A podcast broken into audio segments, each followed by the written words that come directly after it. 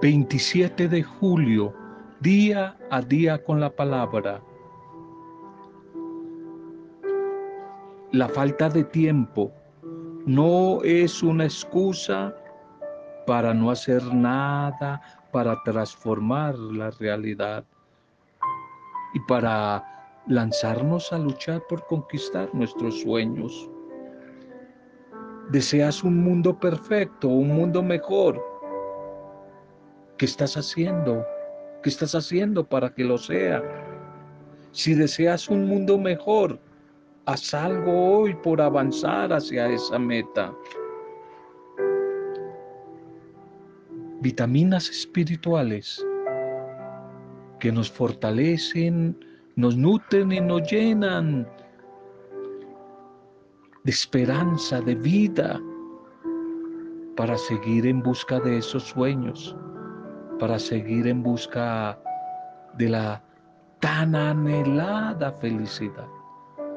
Un saludo a tu vida, bienvenida, bienvenidos a este nuevo encuentro un bendecido momento cuando recibas este audio. Que seas bendecida y bendecido. Oramos contigo, oramos por ti. Te enviamos un saludo de bendición a ti, a tu familia. Si estás atravesando alguna situación adversa, ten la certeza que hoy estamos orando por ti, por tu familia, por todos los que nos piden oración, estamos intercediendo, por las diferentes realidades adversas que estamos viviendo. Estamos orando por ti. Un saludo, nuestra bendición, nuestra oración por las diferentes pequeñas comunidades, grupos y pastorales, por todos los que hoy están de cumpleaños o celebrando algún tipo de aniversario. Bendiciones, bendiciones, un feliz día, un feliz cumpleaños, un feliz día y un feliz cumpleaños. Afila tu hacha, primer mensaje, afila tu hacha, Eclesiastés 10:10. Si se embotare el hierro y su filo no fuere amolado, hay que añadir entonces más fuerzas. Pero la sabiduría es provechosa para dirigir. Afila tu hacha.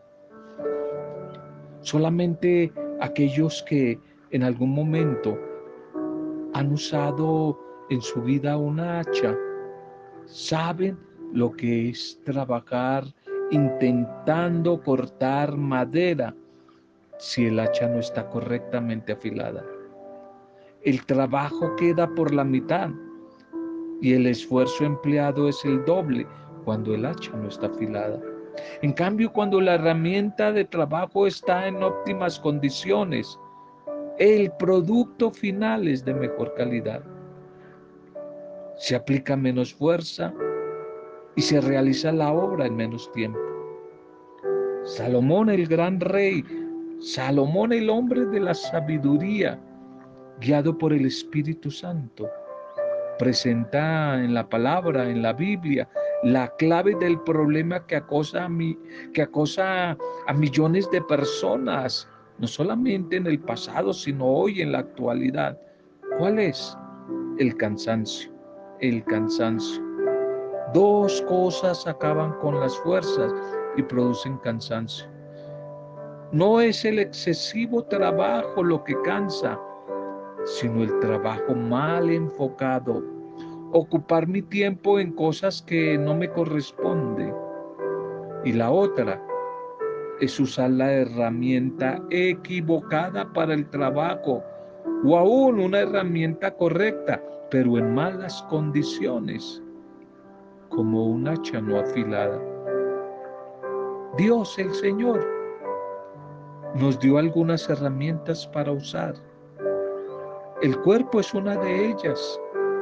De ahí que mantenerse en forma, en forma física saludable, es bueno y es aconsejable. Muchos de los placeres que encuentras en esta sociedad tienen un efecto nocivo para el organismo y su uso o también abuso lo deterioran progresivamente.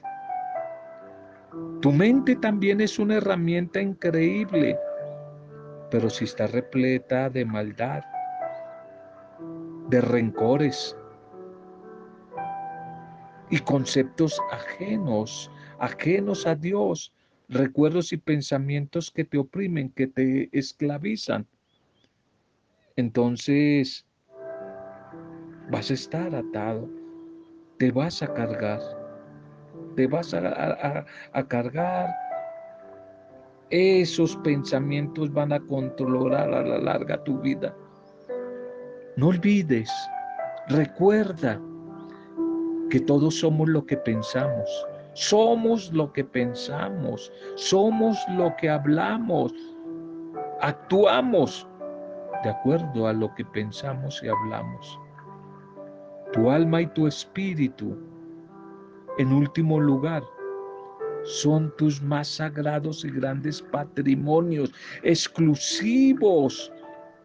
Y también debes cuidarlos.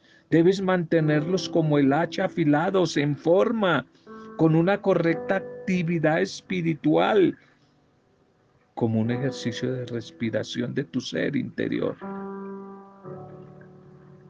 A veces las circunstancias adversas de la vida, las situaciones contrarias, personas y anhelos, muchas veces son como mecanismos activados por Dios para fortalecernos, para pulirnos, para afilar nuestra hacha de esta manera la invitación es, mantente en forma, regula tus fuerzas, asegúrate de que tu hacha está afilada. Minimiza un poco el, el cansancio, el estrés y acepta cuando Dios, a través de alguna prueba, de alguna adversidad, quiera afilar tu hacha. Si cada cosa en la vida la encaras con la sabiduría venida de lo alto, la del Espíritu del Señor, la de Dios, tarde o temprano, más temprano que tarde, llegarás al final de tus jornadas y te mantendrás en pie y en victoria. No olvides que de tanto cortar árboles, no debes olvidar de afilar el hacha. Manténla en forma. De tanto cortar árboles, a veces olvidamos afilar el hacha. Mantente en forma. La liturgia para este día. La liturgia para este día, llamémosla el encuentro. El encuentro, titulémosla. El primer texto, el primer texto de hoy es Éxodo 33, 7, 11 y 34, 5 y 9, 28. El Señor hablaba con Moisés cara a cara. El Señor hablaba con Moisés cara a cara. La tradición bíblica afirma más de una vez que nadie puede ver a Dios cara a cara y seguir vivo. Una expresión fuerte, pero llena de significado por la densidad que contiene. Ese el cara a cara es la máxima expresión de encuentro entre dos personas. Cara a cara es un encuentro. Por eso es una gran cosa esta de la tienda del encuentro, la tienda del cara a cara o del encuentro con Dios, allí en medio del desierto. Lugar de encuentro, lugar de intimidad, lugar de abrirse al amigo y de recibir de él la misma apertura y gracia, el tiempo del encuentro. Y no hace falta hacer como mucho esfuerzo para descubrir que los grandes momentos que recordamos de nuestra vida son los momentos de encuentro, de encuentro con Dios, de encuentro con los amigos, con la familia, de encuentro con los demás. Esos encuentros nos marcan, imprimen en nosotros una huella indeleble.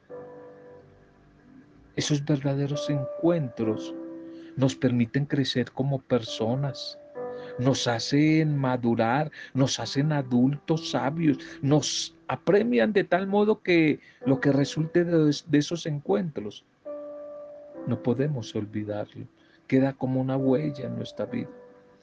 Por ello, hoy vale la pena detenernos un poco a considerar el significado profundo de ese momento maravilloso, noble y sublime, momento en que Moisés y el Señor se desenmascaran y ya libres de caretas, Moisés puede ver y ser visto por el mismo Señor de la historia. Puede ver y puede ser visto por el Señor de la historia. Hay un encuentro, el encuentro, el encuentro que trae bendición. Y ese hecho de hablar con Dios cara a cara, de tratarlo como un amigo, resulta un poco extraño, especialmente en el pensamiento del Antiguo Testamento, que pedía a los hombres, especialmente una cultura machista, no lo olvides, pedía a los hombres guardar un respeto y una prudencial distancia con Dios, así de lejitos. Tanto que se creía que ver su rostro, el rostro de Dios, experimentarlo de cerca, era encontrarse con la experiencia de la misma muerte. El que se atrevía a acercarse un poquito a Dios, moría, estaba destinado a morir. Pero Dios no produce muerte en los hombres, al contrario, produce verdadera vida, hace brotar lo mejor de los seres humanos. Y a eso alude el texto de hoy, cuando Moisés, en presencia de Dios, redacta el texto de, del decálogo. Está trazando como una ruta, como un itinerario de vida para todo aquel, aquella que quiera vivir a la manera del Dios Yahvé. Este es un Dios liberador que libera, en días pasados lo veíamos, de la esclavitud de los egiptos. El Dios liberador al que no le gusta la opresión, no le gusta la esclavitud, no le gusta la violencia, ni está contento mientras haya seres humanos que no tienen nada. No le gusta la miseria.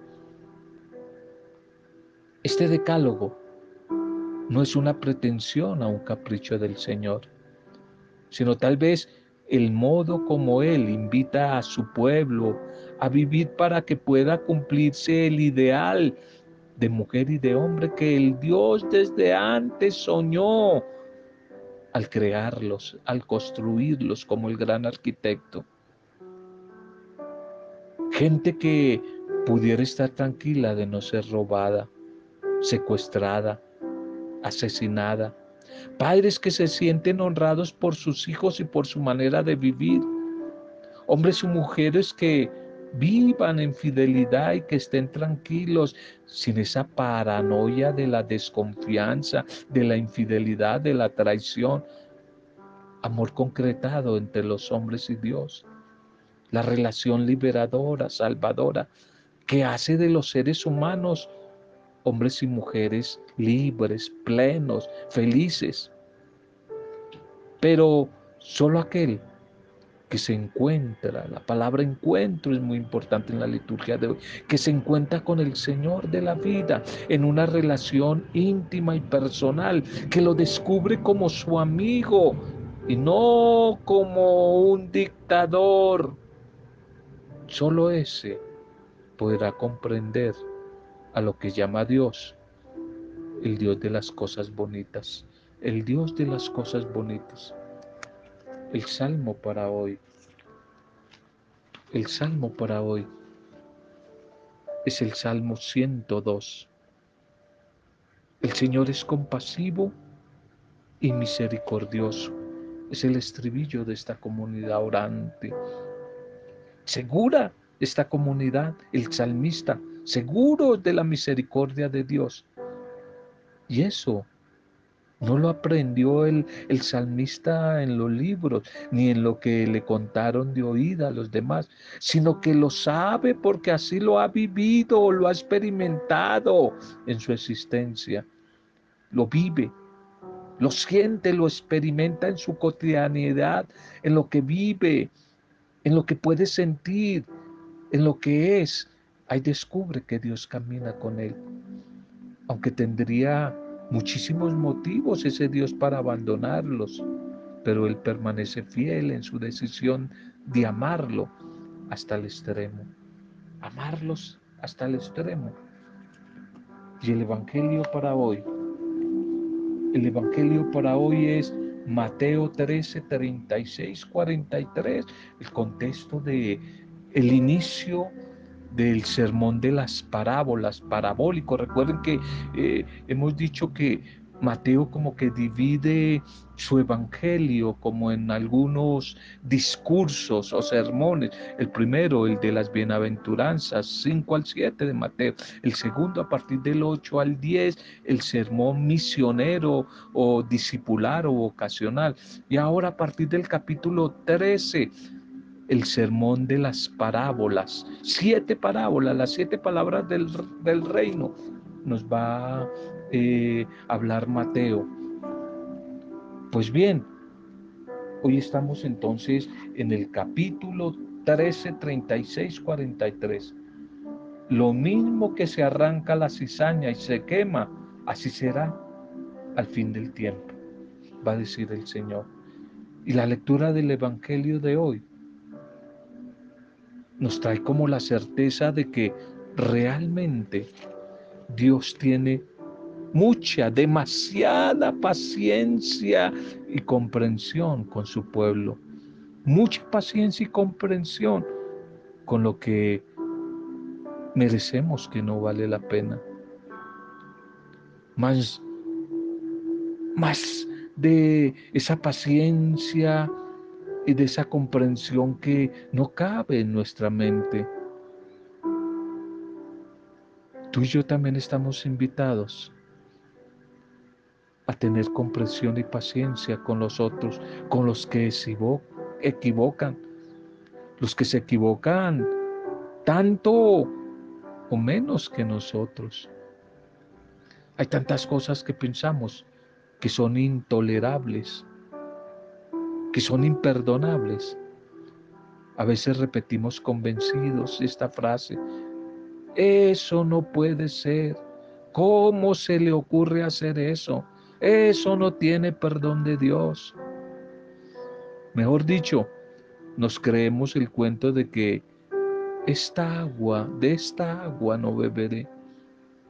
Criticamos, juzgamos a los demás y a veces somos muy dramáticos y exagerados, caprichosamente exagerados. Nos aferramos a lo que creemos, a lo que sentimos que debe ser y, y si sucede lo que no queremos que suceda, entonces nos hundimos en la desesperación y decimos, no hay remedio.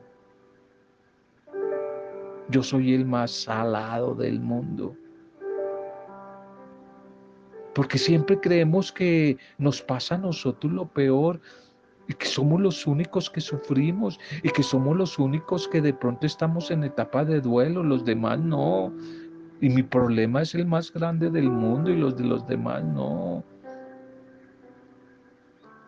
El Señor, sin embargo, tiene una paciencia, una paciencia que le llega hasta el final de los tiempos hasta entonces estará siempre esperando paciente y misericordiosamente que, que suceda lo que a nuestros ojos a veces resulta absolutamente imposible, negativo. ¿Y qué en el mensaje de la parábola de hoy? Que la cizaña, esa cizaña, se convierta en trigo. Como el dueño del campo espera el tiempo de la cosecha para arrancar la cizaña, así Dios espera que tú y yo, que también somos cizaña, corrijamos los errores, nos arrepintamos, nos convertamos.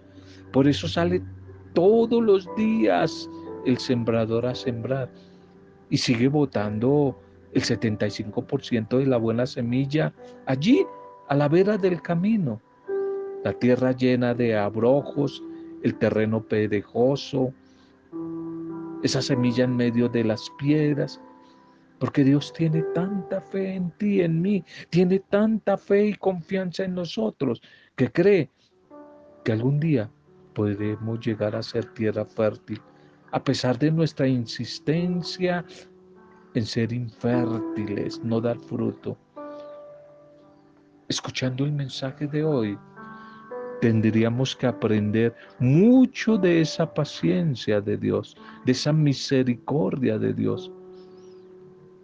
Esa paciencia que va intrínsecamente unida con su ilimitada capacidad para perdonar, para acoger, para amar, para recrear lo que el mismo hombre y la mujer ha destrozado, ha destruido, e intentar de nuevo aplicar a la vida de nuestra nación, de nuestra comunidad, de nuestra familia, de los lugares donde hay venganza, estirpar los rencores, los rencores, la violencia, el odio. Estirpar esa cizaña, esa cizaña de injusticia, de opresión, de odio, de odio, tanto odio que hay en el mundo, que hay en nuestro país, tantos rencores. Dios quiere con paciencia para acabar, acabar con esa cizaña de una vez y para siempre. Bendito sea el Señor por su palabra. Bendito sea el Señor por la invitación que hoy nos quiere Él hacer a través de el mensaje de este día. Jesús que a través de esta parábola, Él mismo nos explica la parábola que leíamos quizás el sábado, la de la cizaña. ¿La recuerdas? que crece junto al trigo. Las dos son hermanitas, hay gemelas. Juntas crecen allí en el campo. O sea que Él es quien nos hace la, la humilía, el sermón, el mismo Señor. Hoy explica esa parábola. Dios que siembra buena semilla, es decir, el trigo. Pero hay alguien, el mal, el maligno, que siembra de noche la cizaña a los discípulos y a las discípulas, siempre dispuestos a cortar por lo sano. si les dice que eso se hará a la hora de la ciega. Y eso será al final de los tiempos, cuando tenga lugar el juicio y la separación entre el trigo y la cizaña. No antes, no antes. Nosotros queremos destruir la cizaña ya, no somos los jueces, le corresponde al Señor. ¿Y cuándo? El día del juicio y solo a Él. Entonces, si los corruptos y malvados allí van a ser objeto de juicio y de condena, mientras que los justos brillarán como el sol en el reino del Padre Dios. De nuevo el Señor nos quiere recordar que el juicio es solo de Dios. Y cuidadito, cuidadito tú, cuidadito yo, con creernos jueces de este mundo y jueces de los demás. No nos corresponde a nosotros, le corresponde solo al Señor y al final. Mientras tanto, el bien y el mal, la cizaña y el trigo necesitan seguir compartiendo, coexistiendo, trabajando conviviendo juntas en el mismo terreno, en el mismo campo. Parece la defensa de una comunidad que no solo tiene santos y perfectos, sino también personas limitadas como tú y yo, pecadoras y pecadores, débiles como tú y yo. Esas son nuestras comunidades, nuestra familia. Pues que tú te crees que tu familia que tu comunidad, tu iglesia y que tú misma, tú mismo son perfectos. No, no, no, no. Nuestra comunidad, nuestra familia no debe ser elitista, con entrada exclusiva para los que se creen perfectos. No. En la iglesia, como en el campo, en el campo de la parábola, especialmente de hoy. Siempre hay trigo y cizaña. Te lo compartí en días pasados cuando iniciamos este, esta parábola, que el ser humano, la naturaleza del ser humano es un compuesto. ¿Qué es el ser humano? Ser humano, mujer y hombre igual, a un compuesto de trigo más cizaña. Cosas buenas, pero también cosas malas, incluyendo a todos los santos. Uy, qué escándalo, alguien se me va a escandalizar, incluyendo a todos, incluyendo a Francisco de Asís, a todos. Un compuesto de trigo, de trigo más cizaña. Y en la red también, a pesca, peces buenos y peces malos, como nos lo dirá el Señor Jesús, tal vez en la parábola de pasado mañana. No nos deberíamos escandalizar tanto y tan fácilmente del mal que nos parece ver a nuestro alrededor. En todo caso, hemos de ser tolerantes, pacientes con el débil, misericordiosos con el que comete errores como tú y yo. Al que tal vez peor le tendría que parecer que haya nacido cizaña en su campo, es al sembrador Dios o el mismo Cristo. Y ellos, sin embargo, nos enseñan que hay que ser pacientes y que hay que saber esperar respetando la libertad de las personas y el ritmo de los tiempos que es diferente en cada vida. Mientras tanto, Dios sigue creyendo en ti y en mí, sigue creyendo en la mujer y en el hombre, a pesar de todo. Eso sí, tenemos que discernir el bien y el mal. Tenemos que discernir que no todo es trigo, tampoco todo es cizaña, no todo es trigo, y luchar para que al final triunfe el bien y los valores que el Señor Jesús ha sembrado. El objetivo de nuestra misión es luchar desde el amor y la misericordia para que un día la cizaña se convierta en trigo, la cizaña deje de ser trigo y empezando por nosotros mismos, que la cizaña que hay en ti, esa es la tarea diaria, diaria, que la cizaña que hay en ti se convierta en trigo. Y una vez hecha esa tarea hacia afuera, ayudar a los demás, pero sin juzgarlos, sin condenarlos, a que la cizaña que hay en nuestra familia, poco a poco, se vaya convirtiendo en trigo, se vaya convirtiendo en trigo. Y para ello, el Señor nos ha dado las herramientas maravillosas. La oración, la oración, la palabra del Señor como nutrición, como alimento, la comunidad, la Eucaristía, la Eucaristía, herramientas, el servicio, la misión, herramientas que nos ayudan a luchar en el gran objetivo que es poco a poco con paciencia, con esperanza, con misericordia, poco a poco luchar para que la cizaña se vaya convirtiendo, se vaya convirtiendo en trigo. Todo eso lo hacemos sin agresividad, sin violencia, sin medidas drásticas, menos coactivas, con la fuerza de la semilla de la palabra que va abriendo paso y de un fermento que llegará a transformar esa masa. Y según las parábolas de ayer, eh, esas parábolas conscientes de que el día del juicio, solamente el, el día del juicio, el juez arrancará la cizaña. El juez va a destruir la cizaña. El juez es Dios. Preguntémonos, ¿somos capaces de discernir entre el bien y el mal, entre el trigo y la cizaña? ¿Somos conscientes de que no todo es trigo y que debemos luchar para que triunfen el bien y los valores que el Señor ha sembrado? Oremos. Pidámosle a nuestro buen Dios que la palabra que hoy hemos compartido se convierta en toda una experiencia liberadora y transformadora. Que la voluntad del Señor se convierta como una tarea, una norma diaria en nuestra vida. Bendito sea, Señor. Gracias por tu palabra en este día. Gracias por tu bendita palabra, a que hoy nos ha regalado.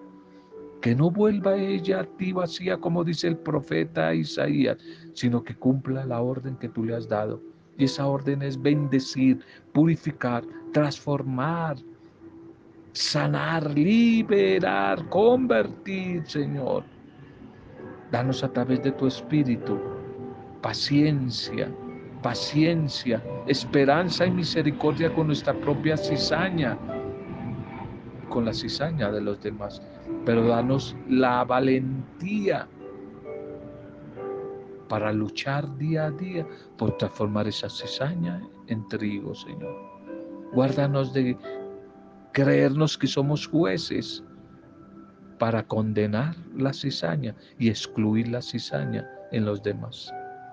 Bendice nuestras familias, bendice nuestras pequeñas comunidades, bendice los enfermos en clínicas, hospitales, en las UCI, los que están graves, los que han partido, los que van a partir al encuentro contigo, el personal de la salud, por ellos hoy oramos. Bendice nuestros gobernantes, las diferentes autoridades de nuestro país y del mundo. Bendice los migrantes desplazados, los desempleados, los que han perdido su trabajo, los pequeños comerciantes. Bendice, Señor, nuestros vecinos, nuestro entorno. Bendice a todos los que hoy están de cumpleaños o celebrando algún tipo de aniversario. Y todo esta oración y el mensaje de hoy lo hemos compartido desde la fuerza intercesora, santificadora y vivificante del Espíritu Santo en el nombre de Él, para gloria, alabanza y adoración tuya. Padre Dios Creador, en el nombre de Jesucristo el Señor, nuestro Redentor y Salvador, el camino, la verdad y la vida. En el nombre de Él, con acción de gracias y alabanza, junto a María nuestra Madre. Amén. Roberto Samudio de día a día con la palabra.